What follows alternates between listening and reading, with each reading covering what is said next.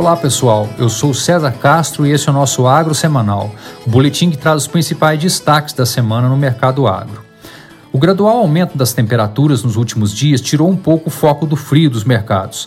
A tendência segue de elevações das temperaturas no final de semana e ao longo da próxima. Algumas chuvas podem ocorrer apenas na região sul, no extremo norte do país e na faixa litorânea, com o restante seguindo seco e com um padrão típico de inverno, com noites mais frias e baixa umidade do ar. No mercado de grãos, a soja fechou a semana praticamente de lado em Chicago, com a melhora das condições da lavoura americana apontada na segunda-feira, sendo compensada pelo anúncio da contratação de exportação para a próxima safra de 300 mil toneladas para destinos desconhecidos, mas com rumores de que seja para a China, o que pode sinalizar que os asiáticos estão voltando a originar no mercado americano. Já os preços do milho no contrato de primeiro vencimento subiram 1,5%. O principal combustível para isso foi a alta dos preços do trigo e os bons dados das vendas externas dos Estados Unidos na semana, que vieram acima do esperado pelo mercado. Influenciou positivamente também a expectativa de que o USDA poderá reduzir a produtividade de milho no relatório de oferta e demanda da próxima semana, diante do cenário mais difícil para a parte mais ao oeste do cinturão de produção e ao norte das grandes planícies. Ainda no milho, essa semana a Agroconsult revisou mais uma vez para baixo a produção de milho safrinha no país. Conforme a consultoria, o Brasil deverá colher 60,9 milhões de toneladas, o que é uma queda de 20,6% sobre o ano passado. A projeção realizada em janeiro era de 83,9 milhões de toneladas.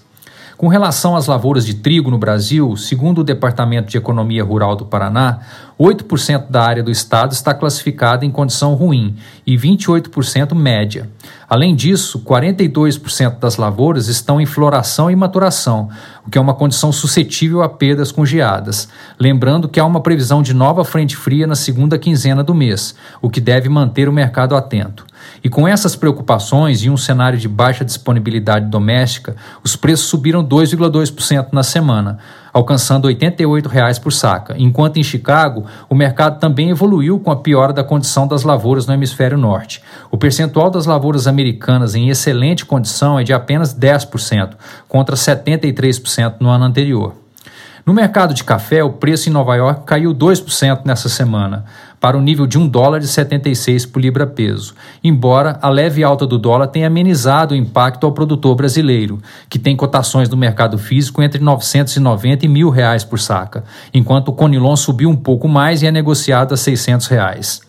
O setor cafeiro deve enviar ao Conselho Monetário Nacional uma proposta de destinação de um bilhão de reais em financiamentos do Fundo Café para os produtores afetados pelas geadas. Essa decisão deve sair no final do mês. Já o mercado do açúcar em Nova York subiu 4,3% desde a última sexta, fechando a semana a 18,7 centes de dólar por libra-peso, com o clima seco e as geadas no Brasil ajudando na alta. Do lado do etanol também foi mais uma semana de alta, dessa vez de 2,3%, com o litro do hidratado a R$ 3,11 em Paulínia, com esse mercado também fortalecido em meio à leitura de quebra no total de cana na safra 21-22. Para o boi gordo, o mercado físico seguiu firme, com o indicador CPEA em torno dos 320 reais por arroba, e com pouca variação também no mercado futuro, com exceção do contrato de dezembro, que subiu 1,5%, alcançando os 330 reais por arroba, se igualando ao vencimento de novembro. Do lado do frango, os preços continuaram em elevação, com mais 6% de alta na semana, valendo destacar a boa liquidez das vendas domésticas e as fortes exportações. Aliás, as três carnes tiveram um excelente resultado no mês de julho, sendo que a de frango marcou o segundo melhor resultado em quantidades da história. Já o mercado de suínos tem tido uma procura doméstica mais baixa, o que tem dificultado uma reação dos preços, que seguem de lado. Porém, a expectativa é de um aquecimento das vendas relacionado ao início de mês e também o Dia dos Pais.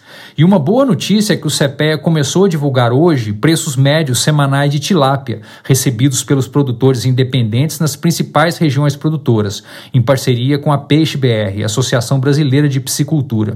São três regiões cotadas: norte do Paraná, oeste do Paraná e os grandes Lagos, que corresponde ao noroeste paulista e a divisa com o Mato Grosso do Sul, onde o primeiro preço divulgado foi de R$ 6,76 por quilo. O Brasil é o quarto maior produtor global de tilápia e essa espécie representa 61% da produção nacional de peixes de cultivo. Bom, por hoje é isso, pessoal. Um bom final de semana a todos e até a próxima sexta.